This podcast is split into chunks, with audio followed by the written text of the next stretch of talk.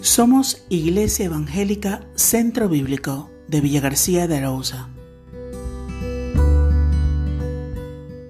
En Mateo capítulo 4 versículo 1 podemos leer Jesús fue llevado por el Espíritu al desierto para ser tentado por el diablo. Saliendo del abrigo del puerto, el barco queda expuesto a los vientos, corrientes y tempestades del mar. Allí, solo frente a los elementos, la pericia del capitán y marineros será lo que dirija la nave para alcanzar el puerto deseado. Cada corriente un obstáculo, cada tempestad una prueba, cada viento una seducción a cambiar el rumbo. ¿Recuerdas a Abraham? Navegando en el mar de su vida, una gran tempestad en forma de prueba se levanta.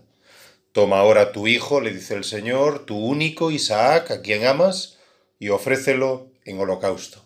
Podemos leer en Génesis capítulo 22 versículos 1 y 2. Dios estaba poniendo a prueba el rumbo de la vida de Abraham. Estaba poniendo a prueba su fe para alcanzar el puerto anhelado. Resulta muy fácil tener fe cuando navegamos en la bonanza, cuando aparenta que el control de las circunstancias está en nuestras manos.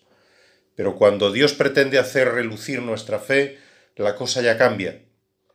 La bonanza se torna en tempestad, el control se convierte en temor y las risas en quejas. Pero al igual que el oro es afinado en el fuego, nuestra fe es probada en la tempestad. Aquello que llamamos tentación o prueba no viene para hacernos pecar, sino para capacitarnos para conquistar el pecado.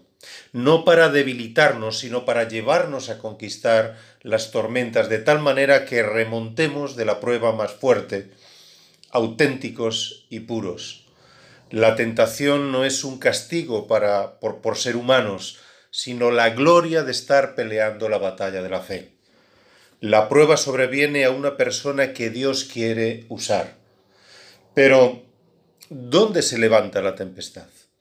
¿Dónde se pelea la batalla de la fe? La escena que relata Mateo de la tentación de Jesús nos enseña que el Señor fue llevado a batallar en el lugar más árido y aislado, en el desierto de la soledad. Toda distracción erradicada, toda ocupación apartada, toda fuerza física debilitada tras cuarenta días de ayuno. Allí en soledad y debilidad es donde Dios pone a prueba la dimensión de la fe. Dios prueba si realmente somos conscientes de la tarea encargada o si nos hemos dejado seducir por el griterío de la vida. El Padre había enviado al Hijo al mundo con una misión, le había capacitado con el Espíritu Santo. ¿Seguiría navegando sin dejarse seducir por las corrientes de su tiempo? Ahí en la soledad y debilidad del alma, Satanás presenta delante de Jesús la gloria, el poder y el orgullo de la vida corrientes para dejarse llevar, ser reconocido, pero no seguir el camino marcado por el Padre. Jesús tenía que elegir al Padre y la obra que le había sido encargada, con todas sus dificultades, o sin embargo el camino fácil de los placeres de la vida. Sabes, Dios también nos ha dejado a solas, quizás por mucho tiempo como sociedades, iglesias e individuos, hemos estado caminando de espaldas a Él y sus encargos. Hemos destruido la naturaleza que nos encargó que cuidásemos. Hemos ensuciado la pureza de la moral, mm, dando cabida a todo tipo de inmundicias. Hemos perdido toda sensibilidad humana. Hemos desvirtuado el Evangelio, llenándolo de aditivos que camuflan la verdad. Lo único que buscamos en nuestro propio camino, cada cual el suyo, despreciando al prójimo. Y ahora, a solas, cuando todo lo que conocíamos nos ha dejado inmersos en tempestades que nos han quitado el control, Dios vuelve a decirnos, vuélvete a mí, porque yo te redimí. Isaías capítulo 44, versículo 22. Regresa al mundo, mira al faro que te indica el camino, buscadme y viviréis. Amós 5.4. Solo fijando tu mirada en Dios como faro alcanzarás el puerto de la vida. Hoy, a solas con Dios, en medio de la tormenta de incertidumbres que nos rodean, ¿qué eliges?